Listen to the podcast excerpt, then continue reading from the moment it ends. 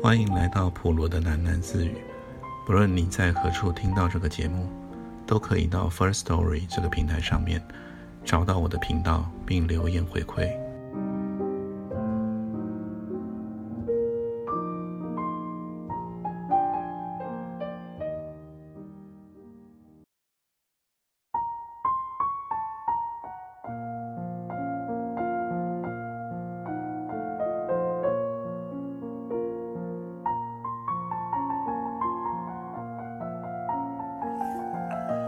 饿了，我刚喝了三碗粥呢。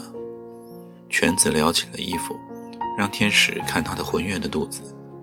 犬子说：“怎么没见你喝粥啊？你在村长家吃干饭了吧？”孩子，你忘了我是天使。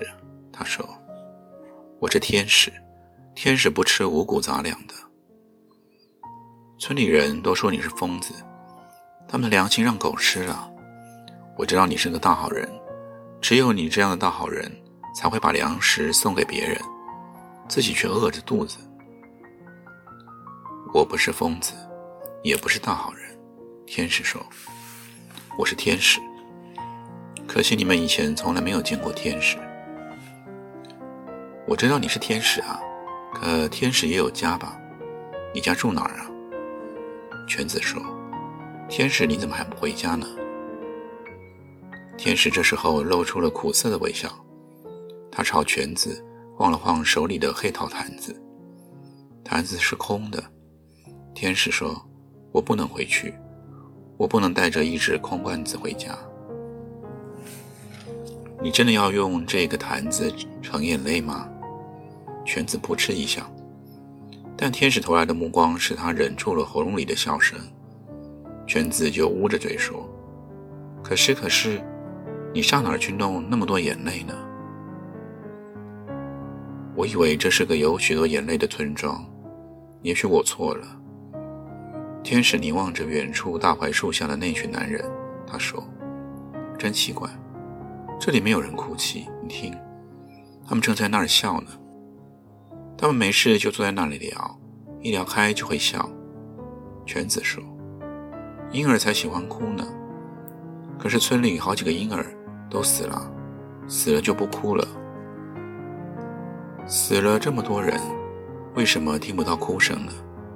天使说：“这真奇怪，他们不为自己的亲人哭泣吗？”刚开始死人的时候有人哭的，后来死人多了，他们就不哭了。犬子说：“我奶奶饿死了，我爹火娘都没哭，我也没哭。为什么不哭呢？”你奶奶不疼你吗？奶奶疼我啊，可她死了。犬子说：“我爹说死人不能复生，哭有什么用？怎么哭也不能把他闹醒的。我不相信你们会没有悲伤。”天使说：“我不相信，这么多灾难的村庄却没有眼泪。我没有眼泪啊，不骗你的。”我们真的没有眼泪。我以为你们的眼泪流成了河，可是我已经等了三天了，坛子里还是空的。天使把坛子轻轻地放在地上，突然想起了什么。孩子，我问你，我进村以前有人哭吗？当你们饿得没办法的时候，有人哭吗？没有啊。犬子摇了摇头说：“饿极了就没力气哭了。”也有人躺在床上哼哼，他们光是哼哼，没有眼泪。孩子，我在问你，当你们分到稻谷以后，有人哭吗？天使又问，有没有人因为感激而掉下眼泪呢？没有啊。犬子更坚决地摇了摇头，他说：“分到粮食就更不会哭了，有了吃的还哭，那不是傻瓜吗？”这时候，天使沉默了一会儿，他注视着犬子，眼睛里充满了悲伤。你这人真奇怪啊，为什么要让别人哭呢？天使忧伤的目光眺望着黄昏的村庄，他看见那些茅屋顶上又升起了炊烟，而大槐树下那一群男人的声音清晰地传了过来。你听，他们在说些什么？天使的脸上浮现出痛苦的表情。他说：“我不敢相信，他们用铁锹打妇人的脚，用铲子拍妇人的手。”那些可怜的妇人，他们正在河边为他们洗衣服呢。那些挨打的妇人也不哭吗？有的妇人会哭啊，可他们光是干嚎，一滴眼泪也没有。别说这些了，老说这些有什么意思啊？犬子不耐烦了，他看见一只鹅出了群，就追上去打它的屁股。一只鹅蛋恰好落到了地上，鹅生蛋了。犬子惊喜地叫了一声：“这是今年的第一只蛋呢。”犬子高高的举着鹅蛋，送到了天使的面前。“给你啊。”他说，“你送给我们那么多的粮食，我该把这个鹅蛋送给你的。拿着蛋回家吧，别在这里等眼泪了。再等下去啊，每个人都会把你当疯子的，他们会把你捆起来扔到河里去。”我是天使啊，天使不怕捆绑，不怕水火。天使摇了摇头，伸出了一只手，在犬子的头顶上轻轻地按了一下。他说：“孩子，只有你让我感到安慰。你的眼睛里藏着许多眼泪，总有一天它会流出来的。”天使冰凉的手从木鹅少年的头顶上轻轻地滑落。当那只手快要碰到犬子的眼睛的时候，犬子莫名地打了个冷战，凭着某种本能甩掉了天使的手。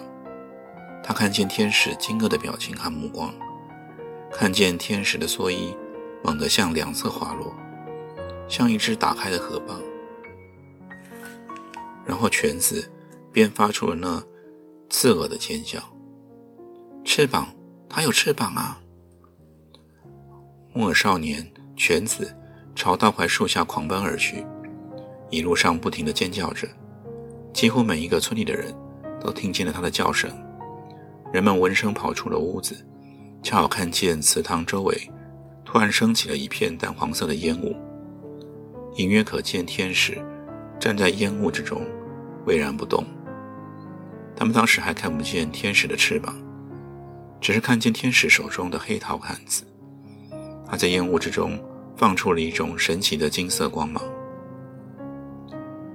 村民们是在第三天夜里开始驱逐天使的。村长带着一群人来到了天使寄居的祠堂，他们手里的火把把祠堂附近的天空照得犹如白昼，火把的光芒也映红了天使的脸。天使似乎预感到了村民们的来意。我知道你们会来，只是没有想到是在今天夜里。天使脸上除了忧伤，又添了焦少之色。他的双手也急迫地捧出了黑桃坛子，呈送到每一个人的面前。你们知道，我只想要眼泪。他说：“三天了，你们仍然没有眼泪吗？”你别说疯话了。村长无所畏惧地推开了天使的坛子，他说：“我们以为你是个大善人，谁知道你是个怪物。早知道你是个怪物，我们情愿饿死也不吃你的粮食啊！”我不是怪物，你们知道我是天使。天使说：“为了粮食赐给每一个饥饿的人，收下的只是你们的泪水。我们从来不哭啊，你就想得到我们的眼泪。”村长瞪着天使身上的蓑衣，凶狠地说：“你怎么还不走啊？难道想让我们扯开你的蓑衣吗？我们才不管你是天使还是地使呢！长着翅膀的人就是怪物，是怪物就不准待在我们村子里。翅膀不是怪物的标志，是天使的荣耀。可惜你们还不知道什么是荣耀，什么是耻辱。”天使的眼睛悲哀地注视着村民们，他把圣坛紧紧地抱在了胸前，发出了一声长叹。他说：“我猜到你们会使用暴力。假如暴力会使你们后悔，假如后悔会使你们流泪，我会留在这里，任凭你们撕碎我的蓑衣，折断我的翅膀。可是，请你们告诉我吧，你们会流泪吗？”住嘴！我就是把你扔进火堆也不会流泪。村长跺着脚高声大吼起来：“你以为一车谷子就能让我们跟你一起发疯啊？快走吧，快点离开我们村子！你要再说疯话，我们就动手了。”天使站在火把的光焰下沉思了一会儿，他的脸现在看上去洁白如雪，他的眼睛里有一滴泪水慢慢的流了出来。像一颗珍珠挂在了他的面颊上。村民们突然都后退了一步，他们看着天使，抱着圣坛，慢慢的走出了人群，脚步迟缓而疲惫。祠堂附近的空气一下子变得湿润而粘稠起来，许多人感到脸上有水，胸口喘不过气来。天使走到了村口，回头朝这个村庄望了最后一眼。许多人看见了他脸上的第二滴、第三滴泪水，那些泪水像珍珠雨一样泻落在圣坛里，朗朗有声。天使就那样一边哭泣，一边对村民们说：“你们永远不会哭泣的。现在，让我为你们哭泣吧，让我为你们大声的哭泣吧。”然后，村民们便听见了天使的哭泣，天使的哭泣。犹如一串春雷，震荡了方圆一百里的土地和村庄，甚至夜空中的月亮和星星都摇晃起来。后来，村民们回忆起天使的哭泣时，耳朵仍然有刺痛的感觉。他们说，天使的哭泣比人要响亮一百倍，天使的眼泪也比人的眼泪要晶莹一百倍。令人遗憾的是，没有人看见天使的飞翔。有人说，那是因为黑夜的缘故。你在夜里看不见飞翔的鸟，所以你也看不见飞翔的天使。凡是天使降临的地方，必然留下他的痕迹。木鹅少年犬子有一天在河滩上发现了那一只黑陶坛子，他认出那是天使遗留下来的圣坛。圣坛卡在了卵石和巫女之间，坛子里积满了水。犬子知道那不是河水，他用一根手指沾了沾坛子里的水，放进嘴里品尝着，就像他所预料的那样，圣坛之水果然有一种苦涩而清凉的味道。莫少年知道，那是天使自己的眼泪。